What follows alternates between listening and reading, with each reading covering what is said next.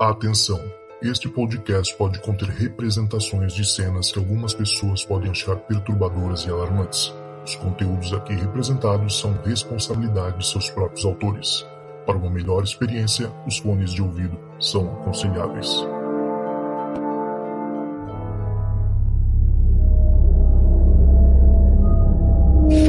Começando mais um Relatos do Além. Eu sou Cristiano Zoucas e hoje estamos aqui com duas feras da ufologia brasileira. Eu tô falando igual o Luciano Huck, né? Duas feras da ufologia brasileira, dois pesquisadores que eu considero muito. E a ideia hoje é a gente fazer uma espécie de mesa redonda e debater, né, um pouco sobre os assuntos que estão sendo falados recentemente. Até para eu poder me atualizar, que eu confesso que eu tô um pouco desatualizado. Tem tempo que eu não falo de, de ufologia, né? tenho mais falado de, de fantasma aqui. Mas eu também acredito que muita gente que gosta do assunto vai poder entender o que está acontecendo no, no Brasil e no mundo, né? E, bom, sendo assim, eu tô aqui hoje com a ilustre presença do nosso correspondente internacional, o cara que sabe tudo o que tá acontecendo lá fora e também sabe o que tá acontecendo nos céus da Serra da Beleza, porque ele praticamente tá vivendo lá agora, todo final de semana.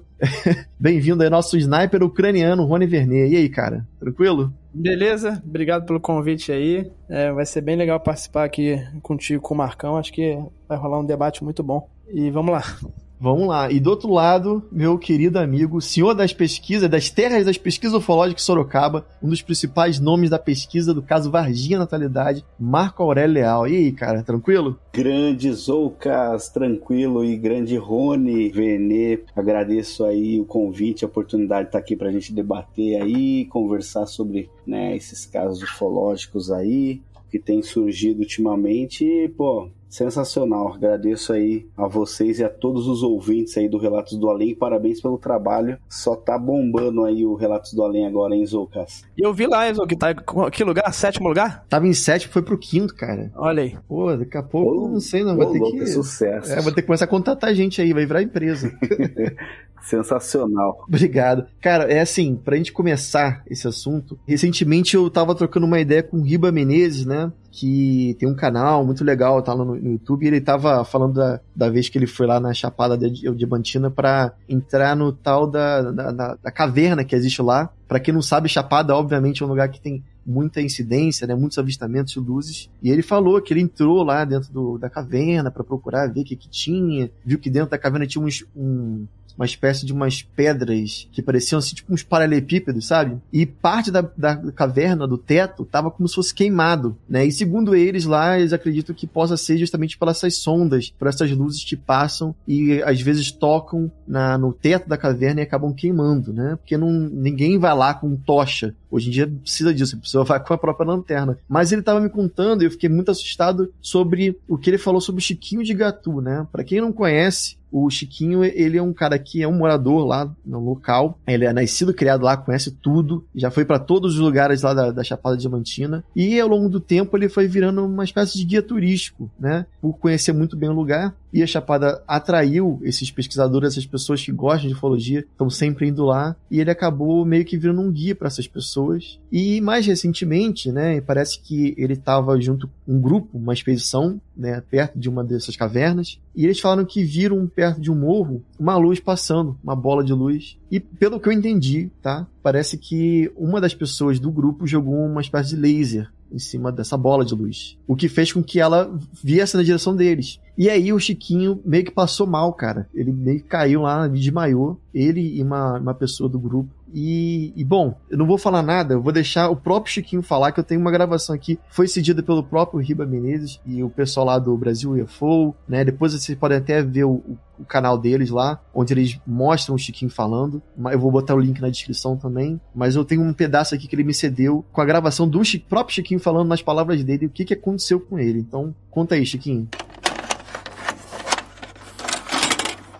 Porque é, desse dia para cá, que essa bola de fogo, eu chamo de bola de fogo, é porque eu estava lá observando mais, esse, mais essa moça e aí o que que aconteceu? Eu tô olhando lá para a serra, mirando a serra, porque o negócio estava acontecendo lá. A gente tava olhando para lá. Daí a pouco, do nada, veio aquela bola de fogo por cima de nós. Quando aquela bola de fogo veio por cima de nós, que eu botei o oi para cima, que eu vi aquela bola, eu só fiz assim, ah, ah, ah, ah, eu não conseguia falar. Só fiz ah, ah, ah, e arriei. Quando eu arriei, ela arriou para um lado e eu arriei por cima dela, das, da, assim, das coxas dela, sabe? E aí, do outro lado, eu escutava alguém dizer assim: me leva pra posada, me leva pra posada. Então era um grupo grande que tinha chegado lá, eu não sei quem era, nem quem não era. Aí o que que aconteceu? E aí Deus me ajudou que eu saí correndo, mas até hoje ainda tô sofrendo disso ainda estou sofrendo. As pernas não tá prestando para nada. Não tá prestando para nada. Minhas pernas não doíam para lugar nenhum. Eu andava noite e dia, nunca sentia dor nas pernas. Desse dia para cá, minhas pernas doem. É isso aí, bizarro, né, cara? Vocês chegaram a saber disso, não? Eu soube é, pelo próprio Ribas, né? Pelo, pelo, pelo, próprio Riba, já tô falando do Ribas, né? pelo próprio Riba, é no grupo que a gente tem, e o, e o Arthur Neto falou alguma coisa também. Mas eu não sabe, não tinha ouvido esse áudio, não. Tô bem impressionado com o áudio, só tinha ouvido por alto, assim, boato. Sabe quando é boato, né? Boca a boca, um falando uma uhum. coisa, outro falando outra. Mas esse áudio foi bem impressionante. É como se, se a luz não quisesse mais que o Chiquinho fosse lá, né? tá pois levando é. muita gente pra cá, tá incomodando, então eu vou, eu vou aqui deixar um pouquinho. Vou dar cabo nesse cara aí, né? É. Eu vou deixar um pouquinho aí com as tuas pernas de molho, um pouquinho, pra você não vir aqui mais. Bem estranho mesmo. Você chegou a saber disso, Marcão? Então, eu, na verdade, essas luzes lá com o Chiquinho são bem recorrentes já há vários anos atrás. E quando a gente teve a oportunidade de estar lá junto do Chiquinho para gravação lá do episódio do De Carona com os OVNIs, é, ele já comentava, tinha muitos relatos dele que era muito parecido com esse que ele gravou nesse áudio, mas de que, é, por exemplo, assim, de chegar a interferir nas dores na perna, nele começar a associar isso ao fenômeno, esse acho que é a primeira vez que eu tô escutando ele falar. Já contou várias histórias quando a gente esteve lá. Ele nos levou lá na, na, na, boca dessa caverna. Foi uma das trilhas mais difíceis que eu já fiz. Né, pra uhum. gente chegar lá, que a gente tava né, lá do ponto inicial. Eu me lembro que do, acho que foi umas duas horas né, de, de trilha, só que uma trilha bem pesada. O Arthur, ele tava junto, o Arthur, o Neto, né? O Sérgio Neto, uhum. ele tava junto com a gente e ele caiu três vezes que eu fiquei preocupado lá, porque era muito pedregulho e tal, até até para você chegar lá na boca da caverna. E eu me lembro que quando a gente chegou lá, né, para fazer as gravações, tava também tinha marcas de queimada, né, de como se tivesse queimado lá. E é onde acontece ali é o fenômeno no paredão ali que já foi filmado, inclusive, por um casal de moradores que moram lá no topo. Eles têm uma casa que é um. Ele é incrível a casa. Eu até filmei a casa deles por dentro. É que o cara é um americano, coisa assim, não é? Não, esse é um esse é cearense. É, esse é um cearense mesmo. E ele construiu uma casa dentro da pedra. Tipo assim, incrível a hum. casa dele. Eu, eu filmei toda por dentro. Depois eu vou disponibilizar aí. Depois eu mando para vocês também. E de lá de cima, eles filmavam o... de frente para esse paredão. E só que os vizinhos ali dessa região, a maioria que moram ali, que tem propriedade, são, assim, moradores de outros países, né? Por exemplo, tem da Alemanha, realmente, tem, diz que um, um pessoal da Escócia, se eu não me engano, um pessoal europeu que, inclusive, diz que tem alguns trabalhos e rituais, né? Que eles vão lá, eles fazem secretamente nesses locais que eu me lembro que ele comentou, e o Marco Aurélio e a esposa dele que estavam uma, uma vez com uma coreana, né, e um colega dele, um brasileiro, eles, a coreana nunca tinha visto aquilo, e aí eu me lembro que no vídeo que inclusive aparece, acho que tem um, um trechinho que aparece no episódio lá do, do De Carona com os OVNIs, ele inclusive fala, veja, veja, né, e aí eles uhum. estão justamente filmando essa bola de luz, esse fenômeno que ocorre lá no paredão, só que do ponto da casa deles, que é longe, assim, né, uhum. de certa forma. E, mas é assim, o local lá é bem dessa maneira que o, que o Chiquinho sempre descreveu, né? Mas agora de ele vir, vir e ter esse essa interferência aí na questão das pernas dele. É. É bem. Não, e, e, parece que assim, pelo que eu entendi, né? Ele realmente já passou por contatos muito próximos. Ele morre de medo, né? Ele sempre fala: Ó, oh, se quiser dormir aí, tu dorme, mas eu vou voltar pra minha casa. E até nesse próprio vídeo ele fala que, pessoal, quem quiser mexer com de laser, jogar o laser em cima, me avisa com antecedência pra não estar tá perto, né? Que ele sabe que pode acontecer isso e não foi. E dessa vez parece que é, botaram o tal do laser sem a, meio que a permissão, né? Ou ciência dele. Acabou que ele caiu em cima da mulher, ele desmaiou em cima de uma das turistas, né? E acabou que ele ficou mal assim das pernas. E parece que hoje em dia, o, o Riba é, tava me contando, parece que os vizinhos estão falando que ele tá. Ele tá pior, cara. E isso que me, me fiquei meio assim, é, assustado, porque segundo eles, né, que é, tentaram entrar em contato com a família, a família não quer falar muito sobre isso, né? Que a gente até entende, mas o que os boatos que correm é que, é que parece que o, o Chiquinho tá bem doente, né? Vira e mexe escuta falar que a radioatividade que são emitidas através dessas luzes pode, pode deixar a pessoa doente. A gente tem aí, por exemplo, o caso Barroso, entre outros casos no norte do país, né, no, no Pará, Belém, que as pessoas ficaram bem mal. Por isso que eu fiquei bastante preocupado com a situação do, do Chiquinho e me até fiquei um pouco movido depois que o, o Riba me contou essa história. Mas, enfim, eu espero que o Chiquinho se recupere, né? Porque, cara, ele, o cara é uma, uma figura faz parte da história da, da Chapada Diamantina, né, Rony? É, e fica. Eu entro justamente nesse ponto. Será que foi a luz que deu algum efeito fisiológico nele, que deu esse problema nas pernas? Ou ele ficou assustado que a luz chegou muito perto e deu ali um princípio de AVC, alguma coisa? É, que, pode ser. que certamente não deu pra hospitalizar ele, mas a gente sabe que às vezes a pessoa tem ali um princípio de AVC e dá algum sintoma ali nos membros e tal. Afeta ali, às vezes, uma lesão até permanente. Então fica a dúvida se foi isso ou foi uma consequência do susto que ele levou ali, né? Um... Sim. Ou até o tombo que ele tomou. Ele pode ter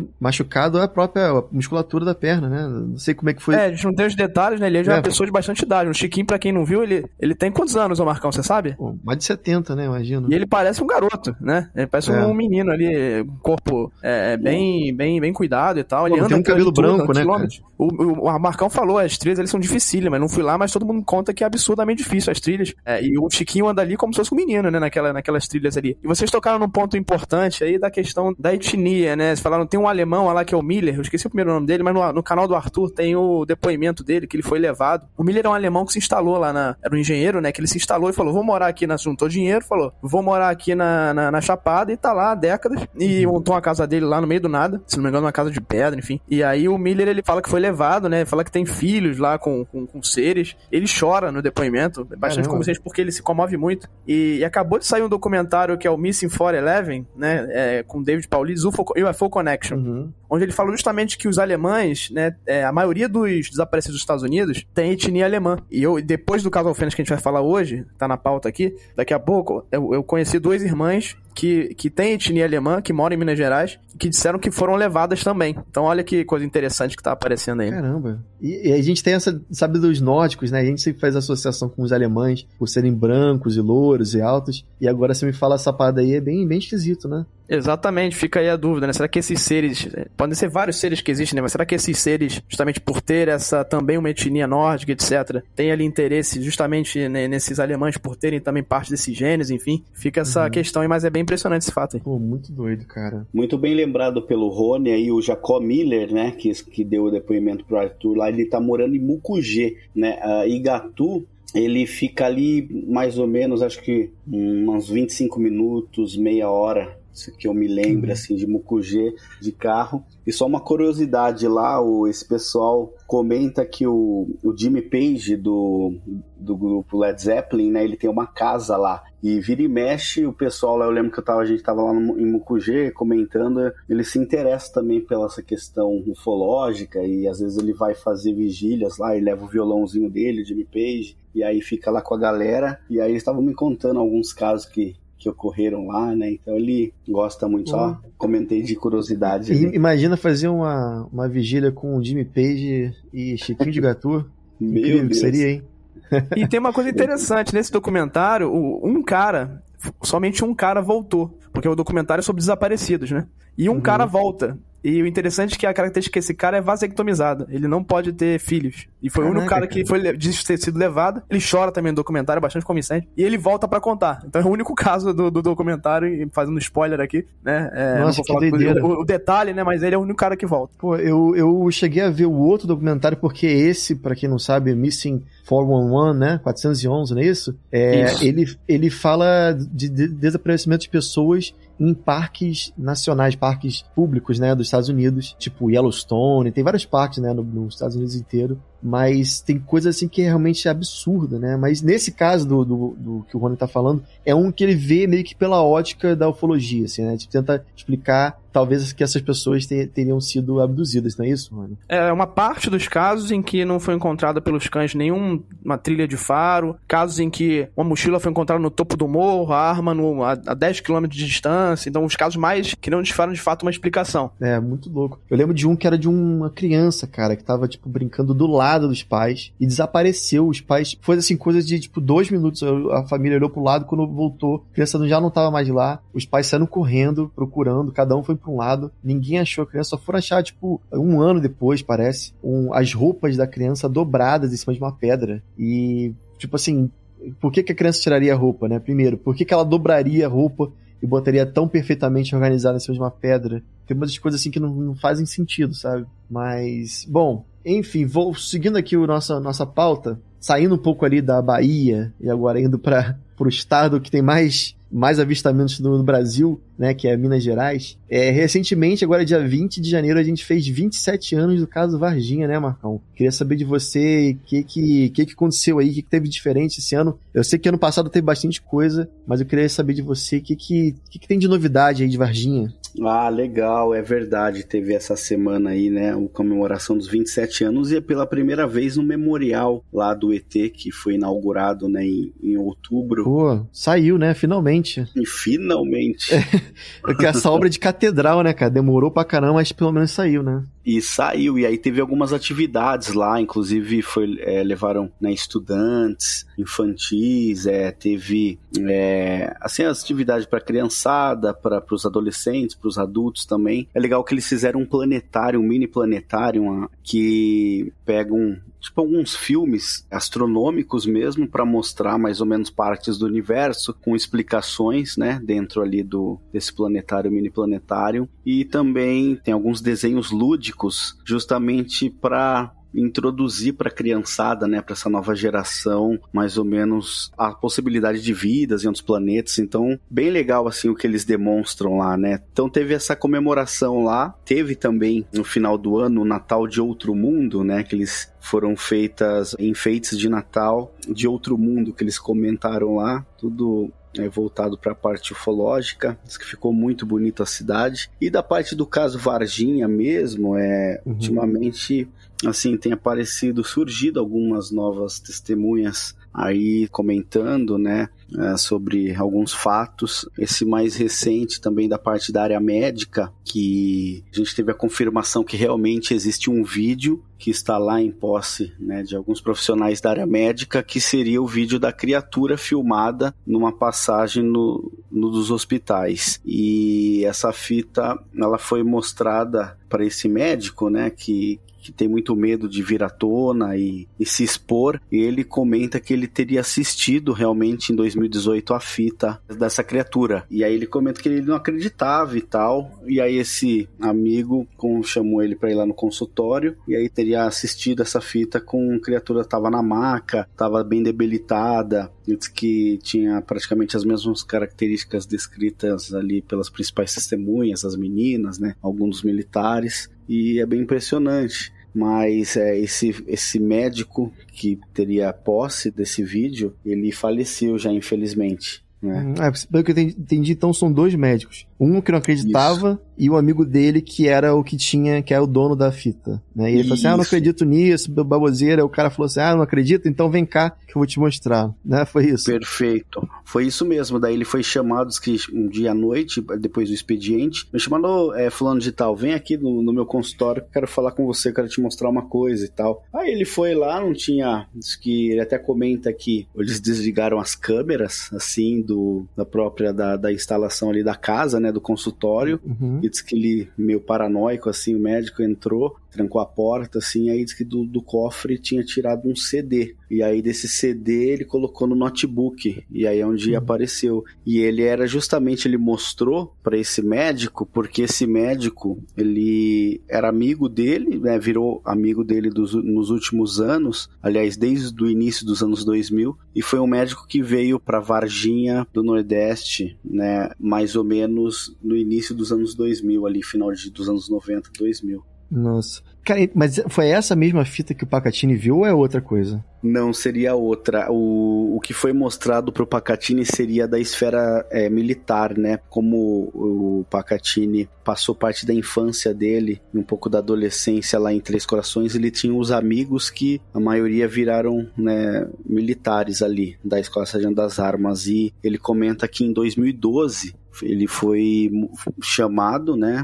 Foi ligado para ele falado: hoje é o dia, né? Ele não entendeu muito bem, parece. Eu não lembro se ele já na hora acho que percebeu do que, que se tratava e ele comenta que viu o vídeo. Eu não me lembro se ele comenta que é 36 segundos ou 38 segundos e teve a oportunidade de ver ali várias vezes que foi mostrado para ele, mas assim na confiança e esse militar que teria mostrado para ele não foi assim uma, por exemplo, não foi uma decisão lá dos militares da própria ESA, foi meio que escondido assim, vamos dizer. Foi só desse cara, né? É, não foi, foi oficialmente assim né? É. Eu, cara, vou ser bem sincero, eu fico com várias pulgas atrás de várias orelhas, né? Porque tanto esse médico quanto do Pacatini. Cara, é, é bizarro, porque o Pacatini é o principal investigador, né? Uhum. E, e essa é uma, uma ligação muito forte, né? Ter visto a, a, fita é uma, cara, é um negócio muito poderoso. Ele falou em um dos vídeos que ele tava, tipo, tentando pegar essa fita, tentando convencer o cara de liberar a fita, mas pelo que eu tô vendo até agora, não vai rolar, né? Parece que não é. vai rolar mesmo.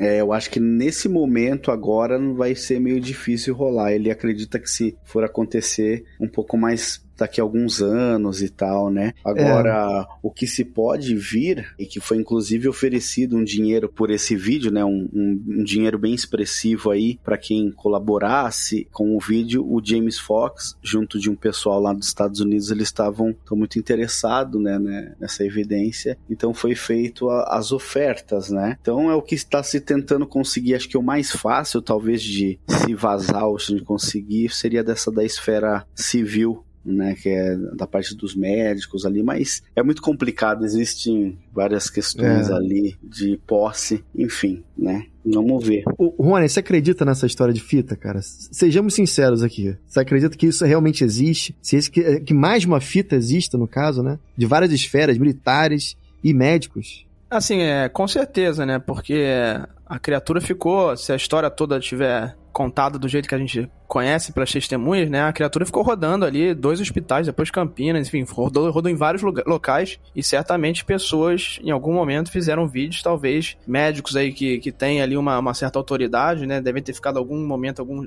tempo, talvez sozinho com as criaturas ou em algum momento conseguiram ter essa fita. Então, certamente os militares têm, obviamente, e é provável também que os médicos tenham, ainda mais que o Marcão tem conversado com as pessoas e tá cada vez mais forte essa, essa evidência, né? De que existem essas uhum. fitas. E eu acho assim que o, o Pacat Platini, ao longo de todos esses anos, né? Ele sempre falou, nunca faltou com a verdade, pelo que a gente saiba, né? Tudo que ele, ele tem falado ali, ninguém arrumou ainda uma, algo para desmerecer, desmerecer, alguma coisa é. do trabalho que ele fez ao longo desses anos. Então acho que a gente tá, tem que dar um voto de confiança para ele, né? Por conta disso, por conta de todos esses anos. Por ele ter voltado também, né? Sabendo que ele participou daquele inquérito que existe hoje a documentação mostrando que é real, onde ele ficou lá, ele, não só ele como Bira, né? Quatro horas lá sendo questionado, né? Pra, né? Pra tentarem obter dele quem eram os militares militares estavam ajudando ele. E certamente ele assinou algo, ou uma, um, não, seja não assinado ou verbalmente, né? Ele fez um acordo ali para ambas as partes saírem ali, entre aspas, de forma pacífica desse, desses acontecimentos. E certamente o Pacatini prometeu: olha, eu vou até aqui, até esse ponto com os militares, e mais do meio civil ele tem total liberdade de, certamente, de tentar buscar é, as evidências. E o próprio Pacatini fala, né, que essas fitas que ele viu, né, que o Marcão citou no notebook, que ele foi chamado, uhum. né, numa, talvez na ESA, enfim, ou outro órgão militar, para ver essa, essa fita, certamente ele, ele teve uma, uma promessa ali de talvez não falar tudo, ou talvez não dar uma informação que alguma pessoa possa conseguir chegar nessa fita militar, enfim. E ele próprio fala que os militares é que vão, no tempo deles, liberar essa fita militar e que o que deve sair mesmo, como o Marcão falou, mais provável de sair é essa fita, fita civil, né? E tem uma uhum. coisa que eu, eu, eu, até guardei aqui na manga agora, acabei de achar. É, assim que o Pacatini voltou a público, cerca de dois meses atrás, eu postei um vídeo de um corte dele, de uma fala dele justamente sobre essas fitas, e uma pessoa fez um comentário que eu ia mostrar pro Marcão, acabou que eu esqueci de mostrar para ele. Não sei se eu uhum. mandei um print na época, enfim, mas uma pessoa deixou um comentário nesse vídeo falando assim, e eu acho bom compartilhar com vocês. É, minha prima trabalhou no Hospital Humanitas e estava no hospital em janeiro de 1996. Eu cresci obcecado por esse caso, ouvindo as histórias que ela me contou. Até hoje ela não gosta de tocar nesse assunto, porque quando ela se abriu nesses 26 anos, foi alvo de muita zombaria por quem ouviu, mas como eu sempre acreditei na importância ao caso, eu ouvi muito mais dela. O que, o que contam nesses depoimentos não são nem 10% do que aconteceu, tem muita coisa por trás. Ela me contou que em uma noite desses dias, a criatura, que a criatura esteve no hospital, uma luz muito forte foi jogada contra as janelas do hospital, como se uma nave fosse tentar resgatar as criaturas. Foi uma bagunça generalizada no hospital. Ela, junto com os colegas enfermeiras, ficaram desesperadas e todo mundo gritava que aquilo era por causa da criatura que tinham levado para lá. O caso fugiu do controle porque muita gente testemunhou. É, enfim, e ele conta então que nos dias seguintes aí que a criatura estava lá, ou na, na, no momento que a criatura estava lá, veio essa luz e foi jogada ali nas janelas do hospital e foi essa correria. Você já chegou a ouvir alguma vez alguma coisa do tipo, Marcão? Nossa, cara, você tá falando aí tudo que praticamente corrobora aí essas últimas, os últimos levantamentos, inclusive coisas que foram escritas no livro do Birajara, que eles levantaram na época, né? Tanto no hum. hospital regional que a gente é, teve contato com uma pessoa que trabalhava lá, ele infelizmente não quis participar do documentário, ele iniciou uma conversa com a gente e aí depois ele é, se resguardou, não quis mais atender ligações. Eu fui na casa dele, não atendia mais campainha e ele foi uma pessoa que comenta que no dia que ele chegou para trabalhar o exército, isso no hospital primeiro regional, né? Ele comenta que ele foi entrar, tentar entrar ali pela área da radiologia, onde que tinha um caminhão parado e os militares não deixando mesmo os funcionários passarem. Ele falou que teve que entrar pelo outro lado e aí lá ele ficou sabendo de coisas que ocorreram e ele comenta isso, inclusive no depoimento dele, que no hospital regional também teve luzes que sobrevoaram ali o hospital, né? Isso achei interessante. E quanto a essa questão de enfermeira que você comentou, que ele comenta que é a prima dele, depois até ia falar com você em off aí pra gente tentar chegar nessa prima dele, porque assim, quando a gente tava fazendo, né, o levantamento aí para filtragem pro, pro documentário do James Fox, conversei com uma enfermeira que na época, ela não, em 1996 ela não é, trabalhava diretamente lá, ela entrou um pouco depois do caso Varginha, acho que no, no início de 90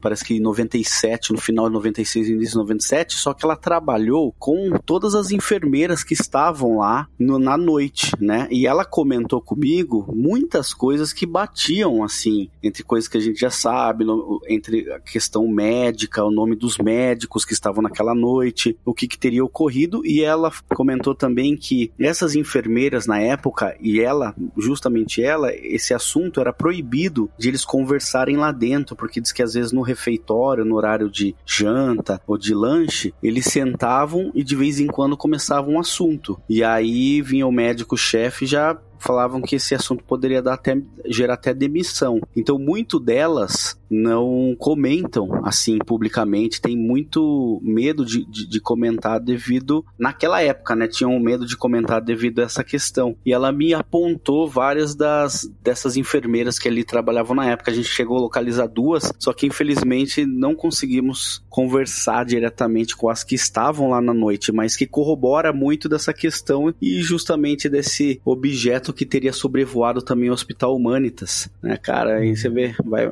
coisa interessante. E, e, tem uma questão também, né? No próprio documentário tem aquela família, né? Que viu a, aquele, aquela nave vindo, aquela luz, né? Em cima da casa deles, né? E ali eles, eles não é, sabem direito o que foi o dia, né? Mas pode ter sido nos dias, ou naquele momento, ou nos dias posteriores, justamente corroborando essa questão de é, virem essas luzes na tentativa de buscar ali a criatura, enfim. É, e essa família, cara, pra você ter noção, eles são parentes de um médico que trabalha lá no Humanitas, é um cara bem, assim, conceituado. E o interessante é que a casa deles, onde eles viram, eles lembram que foi em janeiro de 96. Aquele depoimento foi um dos depoimentos mais fidedignos dignos, assim, no meu ver, naqueles dias lá, porque eles não queriam de jeito maneira aparecer no documentário, tanto que a gente conseguiu convencer eles de gravar pelas costas, porque foi o, é, depois desse relato que eles comentaram, eu tirei a, na minha cabeça a dúvida de ser de real, por exemplo, tem muita gente que fala que esses seres eram intraterrenos, né, que vieram da Terra. Então eu acho que não, depois de eu ver, tem outras pessoas que, que corroboram que tiveram avistamentos, mas o dessa família chamou atenção porque eles moram duas ruas para cima da rua Benevenuto Brasvieira, que é o local onde as meninas tinham visto na parte da tarde. Eles uhum. não se lembram a data que eles viram,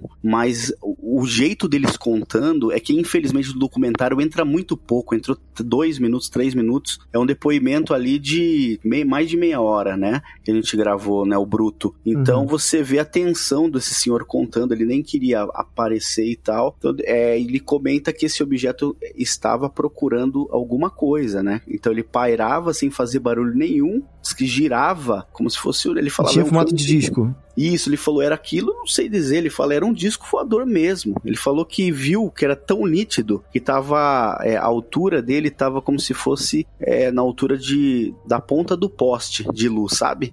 Nossa, então, bem baixo tava baixo, ele tava como, como se fosse para lá, tipo assim, ia pra esquerda, daqui a pouco voltava, sem fazer nenhum barulho. E ele comenta, os três comentam, né, que ele, é, quem observou foi ele, a esposa e a filha, né, eles tinham pedido pizza, parece, e aí ele foi receber, o, o motoboy buzinou, a hora que ele saiu para pegar a pizza, ele percebeu que o motoboy tava olhando para cima, disse que tava amarelo, o cara disse que tava extasiado, em choque, disse que deu para ele, disse que logo, parece que pagou assim rápido, o motoboy subiu em cima da moto e saiu sem falar nada numa velocidade grande. E aí ele chamou a, a mulher, percebeu a esposa, saiu e a filha, que era é, na época era pré-adolescente, saiu, era criança ainda, parece, e viram, né, durante 15 minutos esse objeto que corrobora aí. Aí você vai montando o quebra-cabeça, né? Caraca. Agora eu vou fazer uma provocação aqui, Marcão, para tornar o que já tá difícil mais difícil ainda. Essa, essa luz aí, essa nave, veio do espaço, veio do rio lá, o Rio Verde, veio da caverna. Veio da Terra. Ou então se disfarçou de nave. Ela... é verdade, cara. Não, e tem outro detalhe, né? A gente tem, a gente tem o primeiro objeto no formato de submarino, um tubo, e agora esse que veio buscar um formato de disco, né? Isso, hum. exatamente, cara. E, e, foi muito louco, assim, porque você via no olho desse. Eles estavam falando. Teve uma hora no final que o James até ele dá uma provocada de propósito ali, eu acho. Ele falou assim, mas o senhor tem ser, tipo assim, foi isso mesmo que o senhor viu e tal, né? Aí até está cortado, daí ele fala assim, ele fica meio bravo e fala assim, ó, ele fala, ó, eu tô falando que os meus olhos viu. Ele fala bem assim, né? Uhum. É, ele falou assim, não quis, nunca quis dar entrevista, nunca quis ganhar nada com isso. Daí ele falou assim, isso é real sem 100% real. Eu fiquei 10 ou 15 minutos aqui observando, olhando para ter certeza do que eu tô falando. Então ele fala bem incisivo e a filha e a esposa. Então, para mim, ele não tá de jeito nenhum criando. E ele é. diz que viu as estruturas do objeto. Por isso que eu. Aí, essa que o Rony botou aí foi fera. Agora é difícil lidar. Será que veio de outro espaço? Veio é. da caverna? Será que era extraterrestre? É duro. Não, né? é, é, é engraçado porque, assim, é uma coisa coisa, né, Rony? A gente ouvir e ver esses vídeos, as pessoas contando. Muitas vezes a pessoa tá de costas pra câmera porque ela não quer ser revelada. Mas, cara, o Marcão, ele olhou nos olhos dessas pessoas, né? Ele ouviu diretamente da boca, da boca delas, né? Então, se o Marcão tá falando, cara, é, realmente parecia ser realmente autêntico a maneira como o cara contou, é. Eu, eu, eu confio completamente no Marcão, né? Então, Zocas, é, foi muito isso. Eu comento, até comentei com o James, com o pessoal da produção. E foi um dos relatos que eu mais gostei de todo o documentário. Foi do radiologista também e deles, de, é. dessa família. Que eu achei incrível, assim, a maneira que eles falaram. Que, assim, primeiro, antes de a gente ir lá na casa deles, eu conversei com ele no telefone. Eu, meu, nossa, ele contou perfeito. Aí, tipo, passou mais uma semana, eu fui lá. Ele contou perfeitamente, exatamente a mesma coisa. E com o adendo da esposa esposa e da filha né? Uhum. Então foi foi incrível, né? E também só é. para relembrar uma coisinha só mínima, aquela questão dos vídeos também, ela, ele foi comentado pelo próprio militar X que aparece lá no, no, final, no né? documentário, né? isso que foi o que fez o transporte da criatura. Ele comenta que os militares filmaram praticamente a operação inteira, desde saída da ESA até lá no, nos uhum. hospitais, porque ele comenta que quando ele entrou, ele viu lá o, o que era o, na época o tenente Tibet Império, ele estava com uma filmadora no ombro, né? E não estava filmando. Então, com certeza, existem muita, muitos vídeos aí que Pô, foram coletados, né? Não, é uma coisa, assim, eu, eu não gosto de, de falar muito bem de milico, não, mas, cara, o Exército fez um trabalho incrível né? Eles conseguiram chegar lá, pegaram o que tinha que pegar, fizeram, conseguiram abafar o caso de uma maneira muito boa. É, tudo bem que em 96 não era todo mundo que tinha uma câmera, né, e tal, mas, cara, mesmo assim a gente não vê muita, assim, os relatos que a gente tem ficaram ali meio que, é, como é posso dizer assim, soltos, né? O, agora com o trabalho do. Agora com o trabalho do, do JM, do Marcão, e, an, e antes disso com, com o Pacatini e o Birajara, e todos os outros folks que, que, entraram também, né? A gente tem que lembrar deles, que conseguiram ali ir fazendo um trabalho de formiguinha e, e pegaram esses relatos. Mas, cara, parece para mim, né, realmente que teve, existiu um protocolo aí de, de para eles seguirem uma maneira ordenada de como fazer as coisas e muito possivelmente até guiados pelo exército, o governo americano, né, não sei. A gente sabe que, que realmente eles desceram aqui, o, o, o exército americano pousou, isso é um, um, fato, e muito possivelmente receberam ordens desses caras lá de fora. Só, e, o que me faz pensar, né, que tudo que eles filmaram, tudo que eles têm registrado, se bobear, tá nos Estados Unidos, né? Deve estar tá lá em alguma caixa lá do, lá, do Pentágono, muito bem guardado, as sete chaves. Por isso que eu fico um pouco assim ainda sobre existirem vídeos no Brasil, né? Depois de tanto tempo, não teve ninguém da família ali que, tipo, cara, isso aí precisa ser revelado. Pô, ou então um militar que falou, pô, chega, eu vou, eu vou revelar isso aí. Ou o filho do militar, o, o sobrinho do militar, alguém, alguém que tá perto, que viu esse vídeo. Imagina que esse vídeo tenha sido visto por outras pessoas, né? Não teve ninguém ali que falou assim, cara, vamos liberar esse vídeo, vamos, vamos botar esse vídeo pra frente. E parece que não. Parece que, né, tá tudo aí calminho, quietinho, no mesmo lugar. Eu não sei. Eu, aí a pergunta que eu faço para vocês. Você acha que pode existir ainda, nos dias de hoje, algum tipo de ameaça por parte do, do exército? Assim, cara, ó, se você liberar isso aí, vai acontecer isso, isso, isso, eu sei onde tua família mora, qualquer coisa desse tipo? E você tocou num ponto legal. Eu postei no, no dia 20 de janeiro agora, três dias atrás, fez aniversário do caso Varginha, né? Uhum. 27 anos do caso Varginha. E aí eu postei uma provocação pro exército, botei no meu Twitter um vídeo, em, um, uma mensagem em inglês, né? Falando assim, olha, hoje comemora-se o caso Varginha, né? Botei uma imagem lá do Jamil, Jamil Villanova, que é aquela imagem do, do ser na maca, né? Com uhum. um militar do lado, os médicos olhando, um cara filmando. E postei uma mensagem, marquei lá a conta do exército, né? É, no Twitter, falando assim, olha, tá na hora de abrir a caixa do segredo, né? E aí, vamos fazer isso juntos? Uhum. E bombou lá, a postagem já tá com quase mil curtidas, sem compartilhamento. Tomara que o exército veja, né? Por mais que não façam nada, pelo menos eles lembrarem, né? Que a gente tá cobrando até hoje isso. E, o, e uma coisa legal que vocês tocaram, o James Fox anunciou, Marcão deve estar por dentro disso, o James Fox anunciou que vai já já falar em, dentro de algumas semanas, se eu não me engano, semana que vem, ou o mês que vem, enfim. Mas é pra daqui a pouco o documentário novo dele. E parece que vai ser focado aí em evidências militares, a, o, bastidores nos Estados Unidos. Tu tá sabendo isso aí, Marcão? E se ele vai o James Fox tá trabalhando em algo do lado de Varginha, do lado lá dos Estados Unidos? Legal, Rony, show de bola. Sim, eu falei com ele anteontem e ele vai começar a filmar o novo, o novo doc dele agora fevereiro, em fevereiro, né? E aí eles vão lá para Washington DC, né? E vão fazer algumas é, algumas entrevistas com, com autoridades lá, no Congresso mesmo. Ele é, tem uma amizade ali com o Elizondo, né, e com, com outras pessoas ali que podem facilitar para ele o acesso lá para ele conversar diretamente, né? Tem o Christopher Mellon também, e uma das pautas que ele comenta e que ele quer, obviamente, dar uma pressionada, em que o Elizondo, na época, quando tava lá com ele, a gente estava montando um documentário, numa oportunidade breve lá, ele estava falando no viva voz com o Lizondo, aí o Lizondo, eu falei um pouquinho, né, com o Lizondo, o Lizondo falando assim, olha, acabei de assistir o documentário aqui, né, foi muito show, falou assim, muita coisa que foi mostrado da parte que foi levado, é, né, esse material para os Estados Unidos, é, eu tenho informações que realmente isso procede, só que ele falou Olha assim, aí.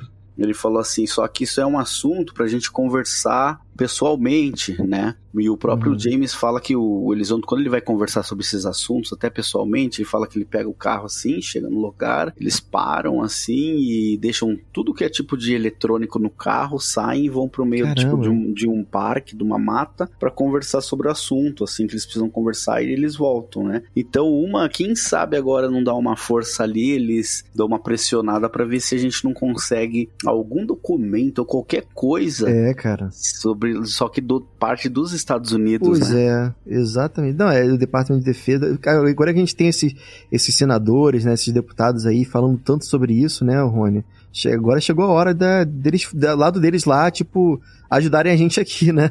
É, eu tô achando que nesse momento por estar bombando isso lá nos Estados Unidos, por conta dos senadores e deputados estarem cobrando muito transparência no assunto e ter essa pesquisa histórica lá de casos desde 1945, eu acho que muito mais fácil sair coisas do lado de lá sobre Varginha do que do nosso lado aqui. Principalmente pelo é. período conturbado que a gente tem vivido aí, principalmente né, do exército com o governo, enfim, teve troca de comando agora, é, enfim. É, com certeza. Tem muitos outros problemas mundanos e terrenos aqui para cuidar do que, do que Varginha. Pois é. No momento aqui no Brasil. Eu tenho, eu tenho uma pessoa da minha família que é alta patente da, da Marinha. E eu até perguntei, brinquei sobre essa questão de, de OVNIs, né? Porque a gente sabe que, que se tem um, alguém que viu muita coisa, com certeza é a Marinha com, com os navios, né, em alto mar. E eu perguntei sobre essa questão, ele falou, cara, a Marinha tem tantos outros problemas muito maiores que não tem ninguém, absolutamente zero pessoas conversando sobre esse assunto nesse momento. Mas se tiver, eu te falo. Me passou essa informação.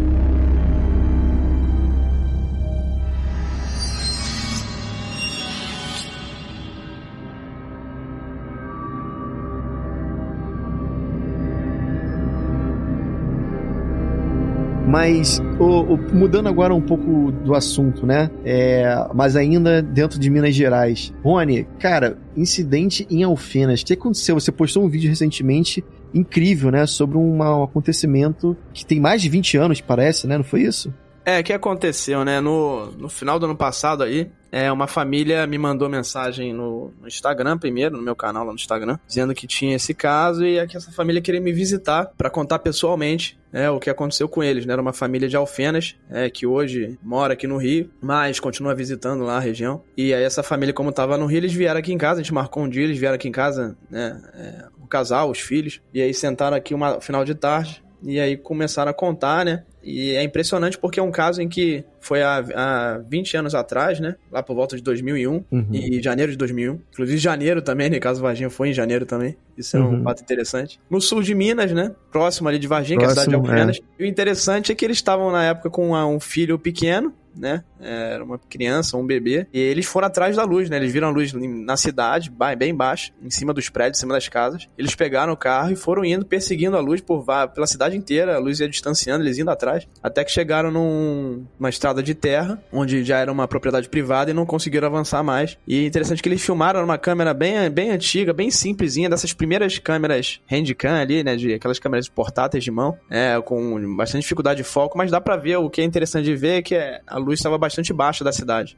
É, o vídeo ficou meio sem foco, a luz estava longe. Eles tentaram dar um zoom, mas não, não, teve muito efeito. Mas o interessante é isso: é uma luz bem baixa, é, bem em cima das casas mesmo. E, e aí, essa família, então, depois gravou um depoimento, me mandou, mandou esse vídeo com essa luz. Algumas partes elas preferiram cortar dessa filmagem, porque aparecia ali o portão da casa deles. E assim, são muito conhecidos na cidade, eles não querem que as pessoas interpretem eles mal, façam chacota, enfim. Então, eu tive que fazer um trabalho ali de é, esconder o rosto, mudar a voz ali das pessoas, né? Botar legenda então por isso que demorou bastante tempo até conseguir editar isso. E, e o interessante é que depois uma outra família que eles conheciam por, depois do relato deles, resolveram falar também. Essa família também, mais uma testemunha, é uma mãe com seu filho já maior, por volta de 7 anos de idade. Nesse mesmo. É, eles, eles acham, né, pelo, pelo que eles conversaram, que era nesse mesmo período. É, a nave desceu ali em cima, uma nave em forma de pirâmide, desceu em cima da, da casa dessa, dessa mulher, que tava com o filho, e abriu uma porta, e dessa porta saiu um ser é, bem alto, bem comprido. A princípio ela fala que é verde, mas não sabe se é verde por causa da luz da nave, enfim, uma nave multi, multicolorida, com várias luzes piramidais também. Uhum. E ela teve esse contato direto ali com esse ser muito próximo.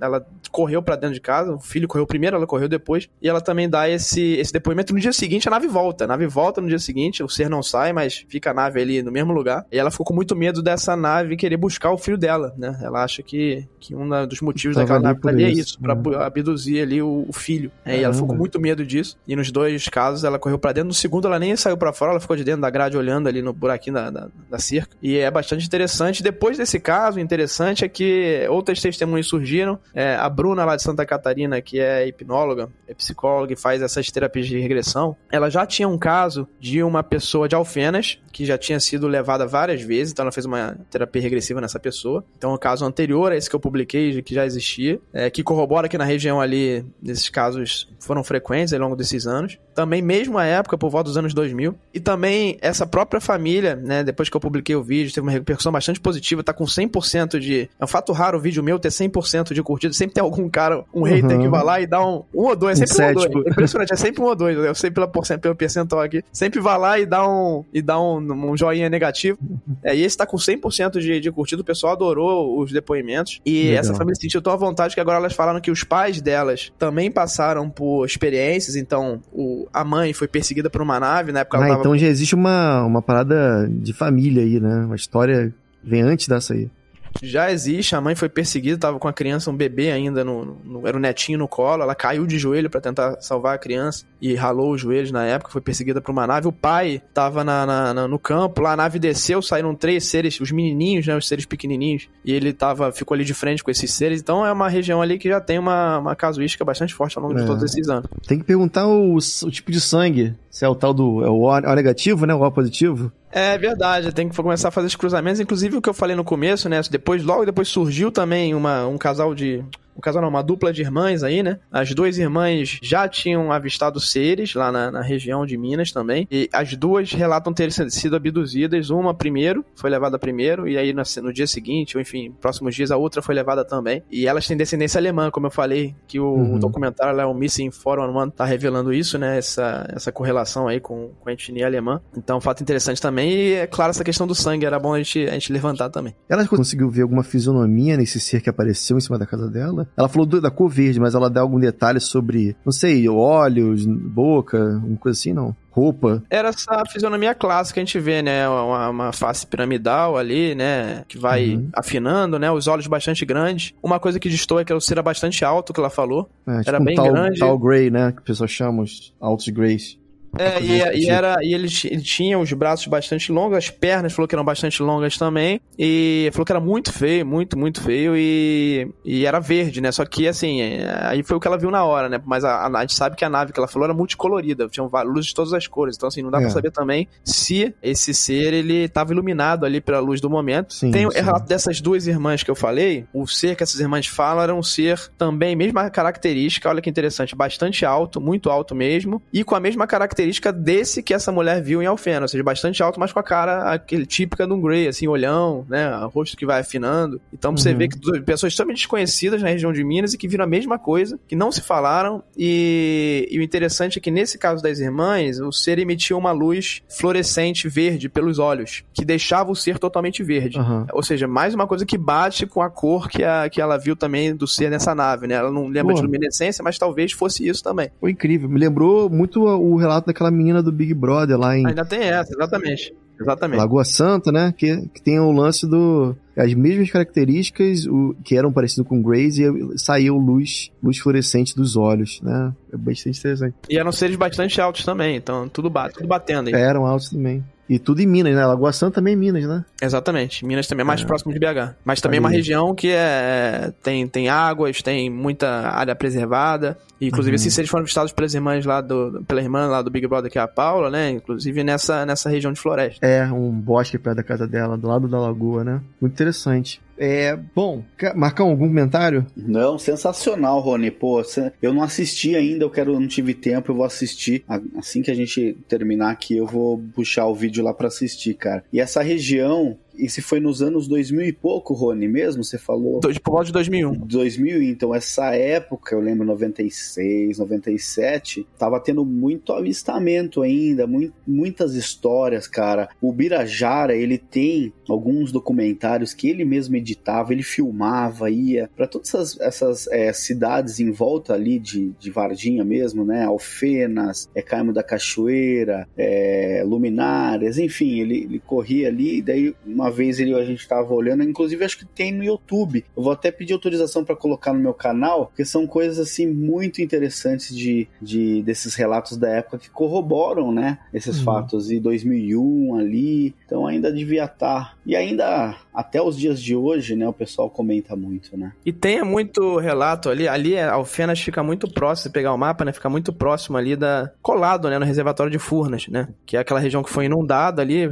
foram inundados vários municípios para poder é, criar ali a usina hidrelétrica de Furnas, inclusive na época teve vários protestos para não fazer isso, porque realmente é um impacto ambiental bastante grande. E essas famílias falam que tem muitos conhecidos que pescavam nesse, nesse lago, enfim, e viam naves ali nessa, nessa região de, dessas águas. Então, é, parece que há uma correlação aí entre esses fenômenos e as águas ali da região. É, e Furna, você me lembrou agora que foi um áudio que, que a gente escutou, infelizmente não, não se tornaram, não tornou público, é um dos áudios ali que se tem do caso Varginha, né, que foi gravado por um, controla, um controlador de tráfego aéreo, que ele relata que em dezembro de 95 ele estava lá e trabalhando. Aí um capitão da aeronáutica liga para ele lá na torre de controle e fala assim: Ô, fulano de tal, eu tô aqui em Furnas, né? É, próximo né, à represa, tô olhando, tem um, um ponto luminoso que está oscilando e eu já vi ele fazer uma manobra de entrar dentro da água e sair, não faz nenhum barulho e tal. Daí ele comenta, pede pro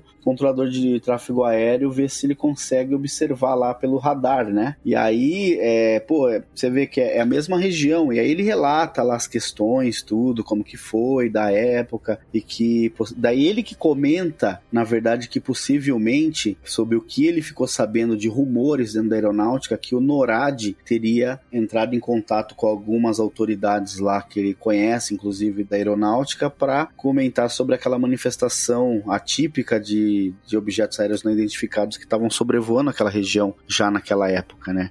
É, aí tem alguns fantásticos Globos Repor Globo Repórter que tem a, eles colocam até aquele mapinha assim, né, do sul de Minas, e aí tem lá Alfenas, eles colocam até o disquinho voador aí, tipo Varginha, São Tomé das Letras, né, é, Baipendi, enfim, é muito, é muito interessante. Não, e você falou de represa, tem vários casos famosos em represas, né? É, tem, tipo, Marimbondo, a gente contou uma vez sobre o caso que aconteceu lá. Uhum. A gente uhum. tem a barragem do, do, do Funil também, né? caso Almiro Martins de Freitas, que também é outro caso, entre, entre outros, até aqueles do insólito lá, né, que o, o Carlos Alberto gosta de contar. Mas, cara, é realmente um, é incrível essa relação com água e eu acho que com energia, né? Alguns lugares que geram energia parece que são de preferência deles, né? Oh, agora pra gente já caminhando aqui pro final do nosso, do nosso episódio, queria ouvir um pouco do Rony também sobre essa questão, uh, as notícias mais recentes que a gente tem aí dos Estados Unidos, do parece que o gabinete do diretor de inteligência dos Estados Unidos liberou o relatório anual dos OVNIs desse ano, né? A gente teve um ano passado, não foi isso? E parece que agora eles meio que deram um update. Foi isso que aconteceu, Rony? É, lembrando que teve uma mudança aí desde a legislação de 2022, né? Todo ano tem a legislação da Lei de Defesa né, nos Estados Unidos, chama NDA, e desde 2022 o gabinete do diretor de inteligência, ele é o responsável por coletar as informações e emitir o relatório. Lembrando que antigamente, né, inclusive essa reclamação do Elizondo, eles vão ter um processo contra o próprio governo ali, contra um órgão, que é um órgão de um gabinete de inteligência, que fica um pouco mais abaixo, que é um gabinete de segurança e inteligência, chamado USG. E uhum. esse USG, segundo Elizondo, era responsável por justamente reprimir as pessoas, reprimir o próprio Elizondo,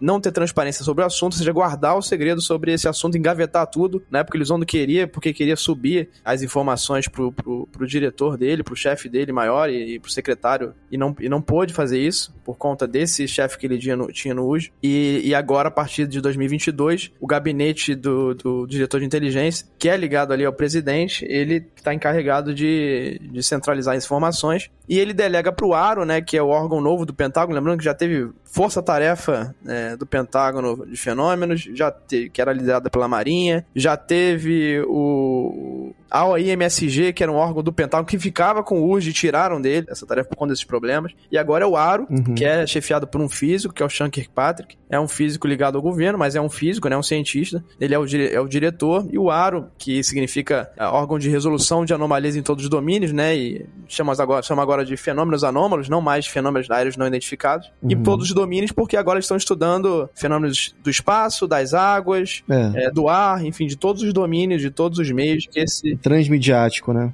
É. Isso. É, inclusive fenômenos que ultrapassem, que movimentem entre esses meios, então por isso é o nome. Esse órgão acabou de revelar o emblema dele, tem uma bastante interessante. O emblema dele diz em latim: o universo está mudando, a realidade é aquilo que os nossos pensamentos criam, a nossa vida é aquilo que os nossos pensamentos criam. Olha aí, olha o Jacques Vallée todinho aí, né?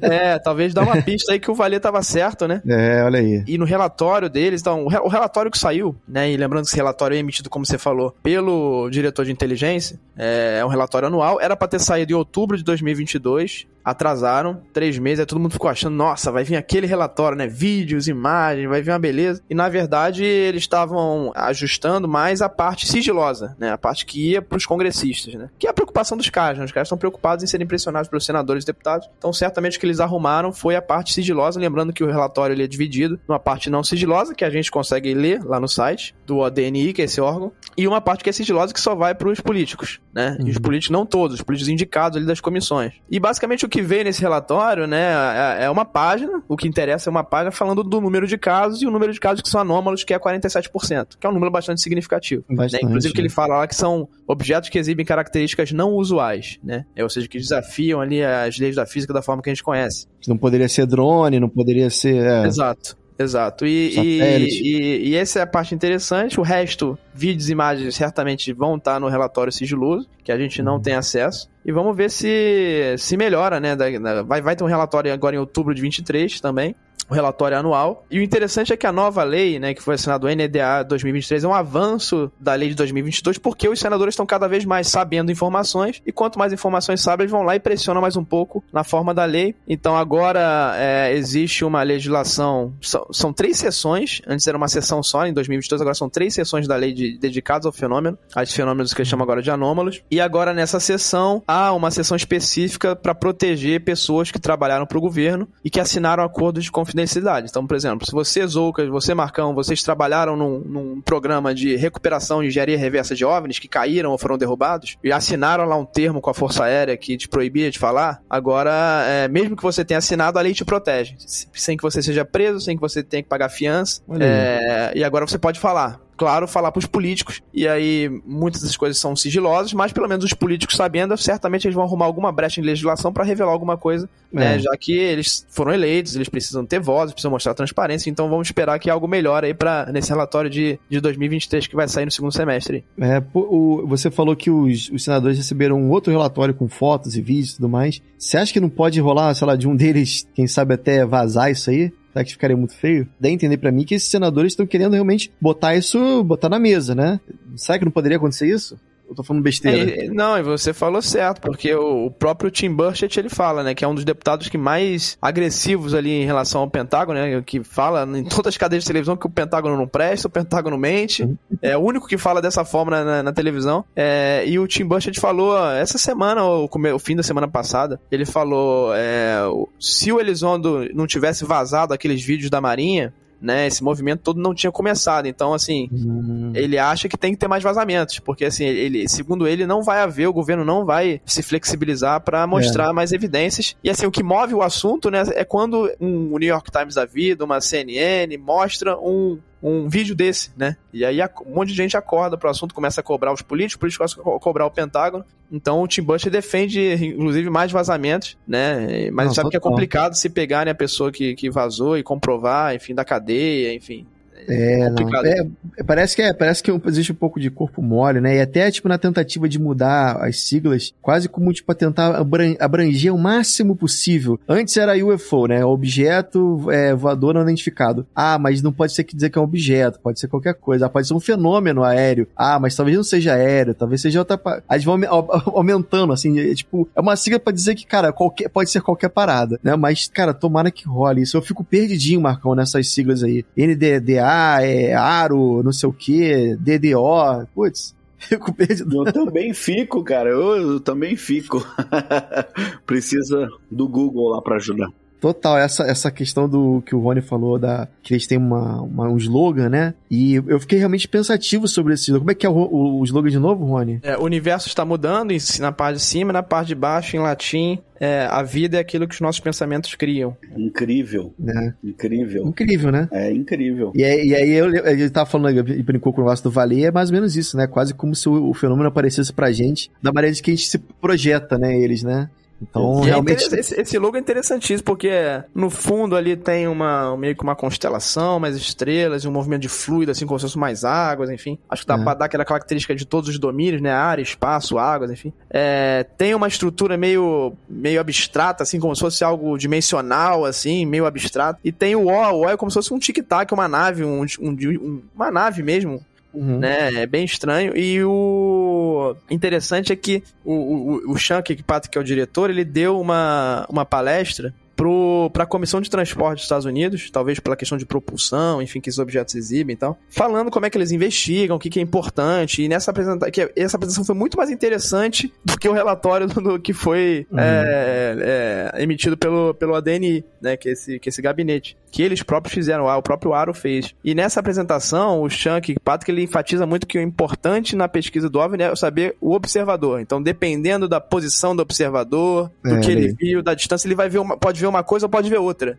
Uhum. Entendeu? Então, é, isso é bastante interessante, que justamente vai de encontro nessa questão de. de é o que nossa, nossos pensamentos criam, né? Então, dependendo da pessoa que tá vendo em que momento, é, você vai ver uma. Pode ver- até ver uma coisa diferente, o que é uma coisa muito doida, né? Muito doido. Muito doido mesmo. Hum, queria só perguntar pro Rony, que teve um emblema também de um órgão que eles colocaram, tipo um, um disco voador. Ah, é verdade.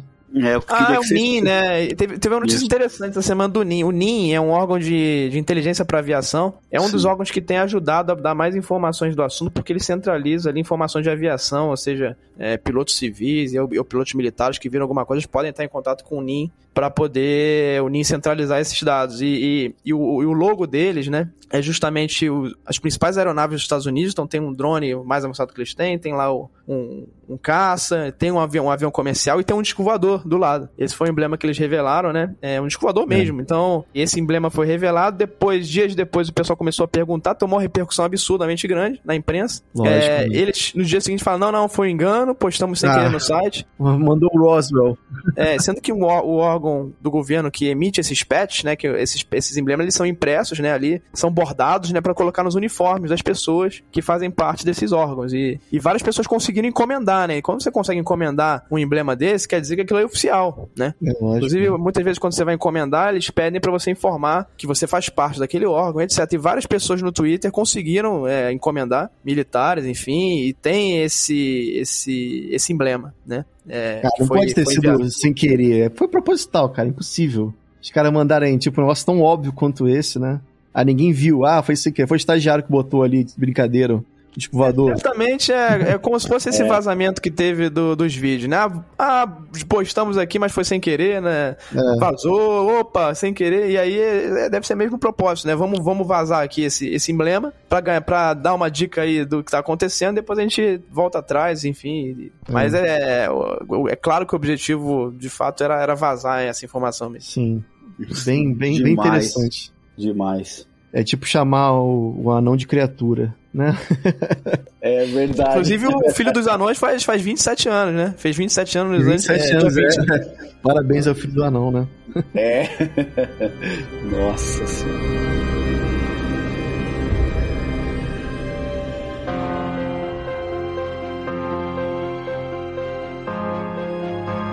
É, então é isso, galera. Obrigado demais aí por terem participado. Espero que vocês tenham gostado do nosso programa.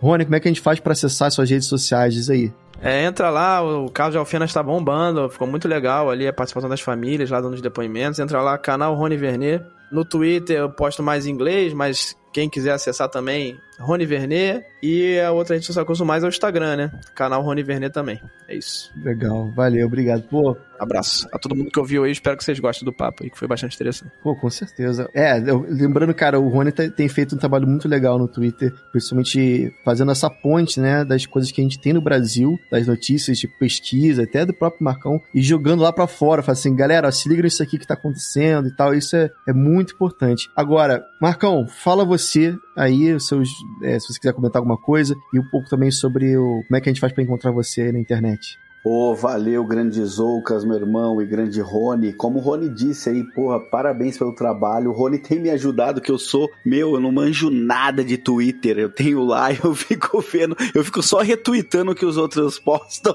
lá, que eu acho legal, cara. E tem feito um trabalho muito legal de, de trabalho de qualidade, né, cara, pra divulgando aí pra, pro exterior. E, pô, sensacional. E agradeço a vocês, Zoucas, pela oportunidade, o grande Rony aí por esse bate-papo, a todos os ouvintes que ficaram até agora escutando, um abraço pra vocês. E vou deixar aí o meu Instagram, que é o é lealmarcoaurélio, é, para vocês, né, podem me seguir lá, se quiserem mandar mensagem.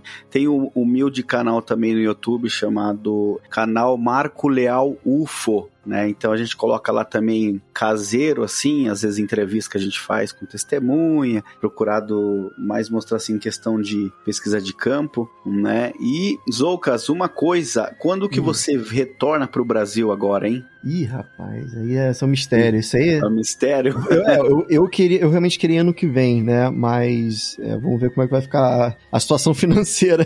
Quando você vier, a gente podia combinar aí, você, os ouvintes aí, quem quiser fazer um encontro em algum lugar aí, né, cara? Serra da Beleza? Ouvi Serra da Beleza? Isso, Serra da Beleza, perfeito. legal, legal.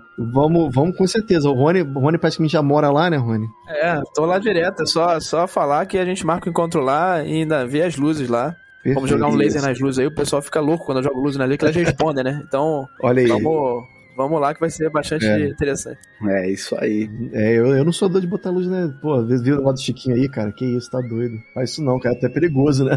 É, nem fala. Mas valeu demais, galera. É, obrigado novamente por terem participado. Espero que vocês tenham gostado do episódio e até a próxima.